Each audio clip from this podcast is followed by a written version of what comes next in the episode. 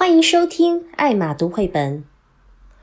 美国万用亲子英文，疏解压力上篇。Want me to hold your hand？要我牵着你的手吗？Can I not do this？我可以不做吗？I'm so nervous。我好紧张。Are you scared？你很害怕吗 ？Want me to hold your hand? Want me to hold your hand? Can I not do this? Can I not do this?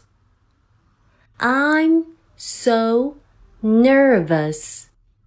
I'm so nervous. Are you scared? Are you scared? 想获得以上素材的文本和歌词吗？欢迎关注“爱玛读绘本”微信公众号，你所需要的都在那里。